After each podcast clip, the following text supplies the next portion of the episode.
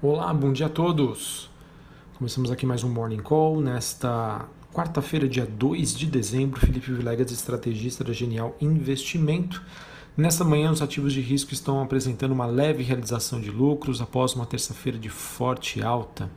E podemos considerar que esse movimento de acomodação são comuns né, em ciclos de alta, como a gente sempre diz aqui: nada sobe em linha reta, nada cai em linha reta. Então essas movimentações em zigue-zague são normais. É, falando então sobre o desempenho desses ativos, as bolsas europeias e os futuros de índices americanos apresentando uma leve baixa. Investidores que estão então refletindo sobre um possível Brexit sem negociação, pois é, o Brexit ainda não foi solucionado lá no Reino Unido, ao lado também de uma posição indecisa do presidente Joe Biden sobre a suspensão das tarifas chinesas. Digamos que, que essas notícias é, acabam movimentando o cenário global. Ou seja, né, depois que as descobertas das vacinas geraram ganhos mensais recordes para as ações globais, os mercados parecem então já ter precificado um cenário mais otimista e assim faz com que os investidores busquem novos catalisadores para impulsionar as ações. Uh, hoje, esse, o destaque né, dessas movimentações negativas fica por conta dos setores procíclicos, incluindo o setor de automóveis e bancos, e quando a gente olha para o desempenho das commodities, a gente tem o petróleo WTI operando aí nos próximo do 0 a 0, após três baixas consecutivas em meio à dúvida sobre a decisão da OPEP+. Cobre e outros metais recuam na Bolsa de Londres. É, sobre o noticiário envolvendo a Covid-19, nós temos ainda a pandemia continuando a ganhar força nos Estados Unidos, com os parlamentares é, alertando sobre as implicações econômicas. Isso, de certa maneira, está fazendo com que esforços do Congresso americano para a aprovação de um alívio adicional do coronavírus nos Estados Unidos avancem. É, avancem ontem, né, no caso, é, em que nós tivemos a presidente da Câmara, Nancy Pelosi, apresentando uma nova proposta é, democrata ao líder da maioria do Senado, republicano lá nos Estados Unidos. Ele que apresentou uma revisão do seu plano aos seus colegas republicanos.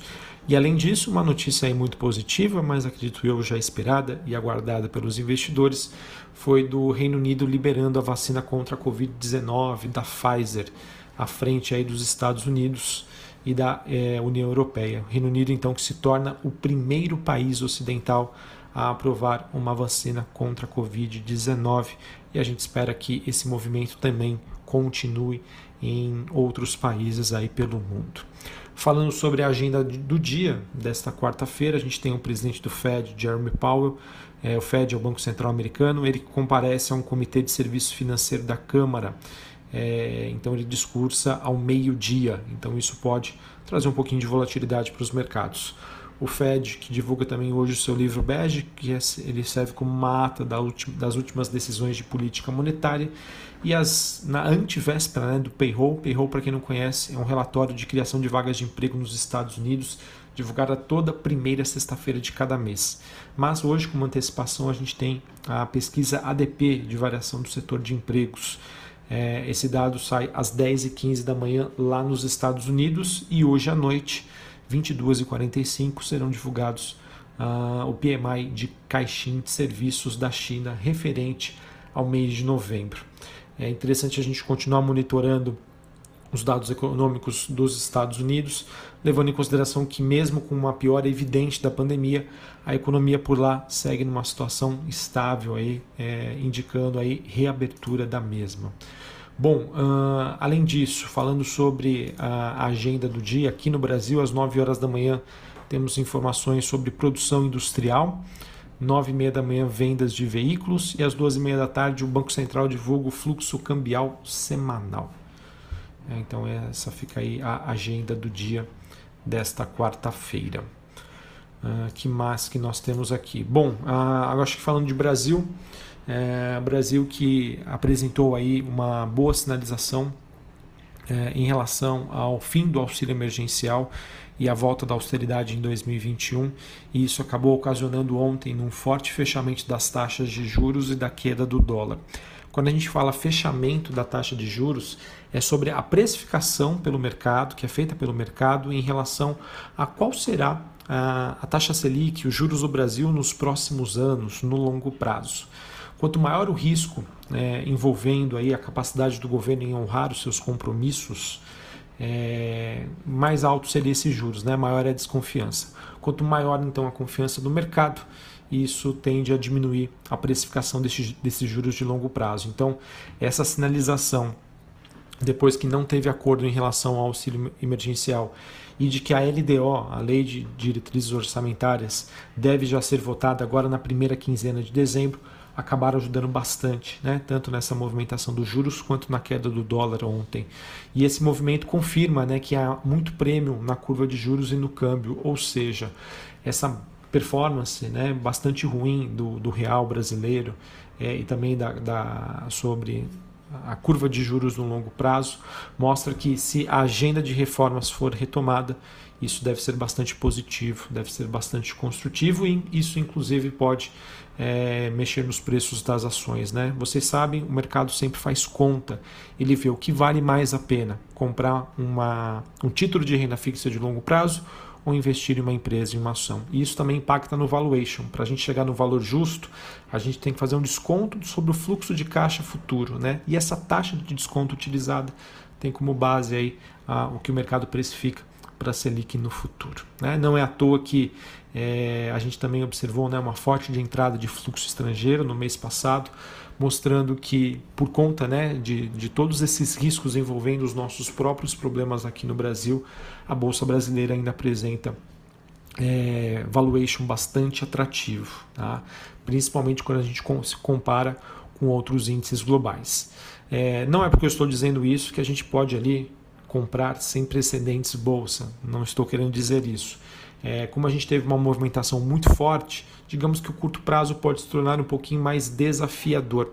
Desafiador no sentido que é o que a gente fala que nada sobe em linha reta, o mercado tende a apresentar essas correções, então tudo que sobe muito rápido né, fica mais suscetível, fica mais sensível a correções. Então, é, não, meu objetivo aqui não é desanimar ninguém, longe disso mas é só não se talvez ser pego de surpresa se a gente observar nos próximos dias, ou quem sabe não, uma correção aí da, do Ibovespa, tá? Frente ao dia que hoje, a princípio, começa um pouco mais negativo, essa movimentação normal de realização de lucros, ok? Então, novamente, acho que o cenário para 2021 continua bastante positivo e construtivo, mas o curto prazo um pouquinho mais desafiador, então só vamos ficar atentos a isso. É, para a gente finalizar, falar sobre os destaques corporativos, notícia bem interessante aqui para Aliar. Aliar, que é uma empresa de medicina diagnóstica, que tem como concorrência a Hermes Pardini, Fleury, enfim. Bom, a Aliar lançou o seu marketplace de saúde aqui no Brasil, esse novo negócio que deve reunir mais de 23 mil estabelecimentos é, com serviços diversos de saúde e um custo mensal a partir de R$ 19,90. Bastante interessante, acredito eu, que isso deve chamar a atenção do mercado.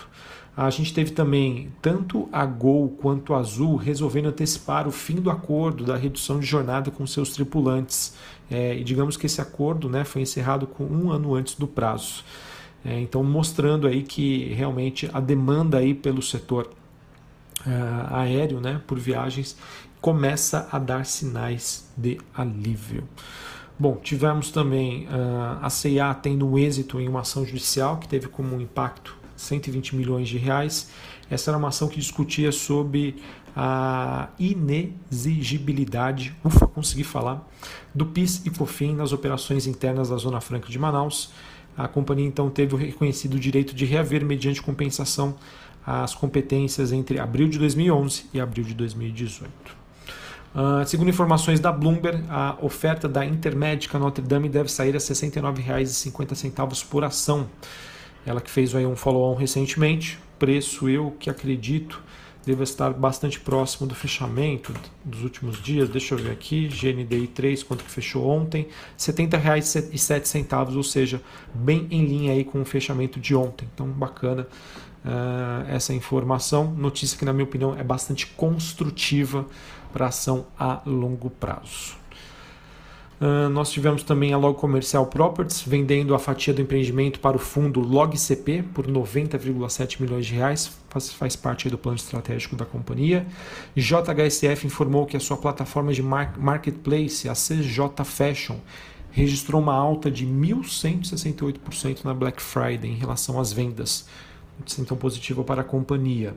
Uh, também tivemos um, ontem uma reportagem com o CEO da Petrobras, ele que disse que a companhia está na fase final da venda de quatro refinarias e espera duas ofertas vinculantes já agora até, o mei, até agora em dezembro, né, até o dia 10. Petrobras que espera dar continuidade então ao plano de vender um total de oito refinarias até o final de 2021. Isso inclui um possível IPO de três dutos do pressão. Finalizando o noticiário corporativo, a Qualicorp assinou um instrumento de transição com José Serpieri Filho, né? ele era um dos grandes sócios da companhia.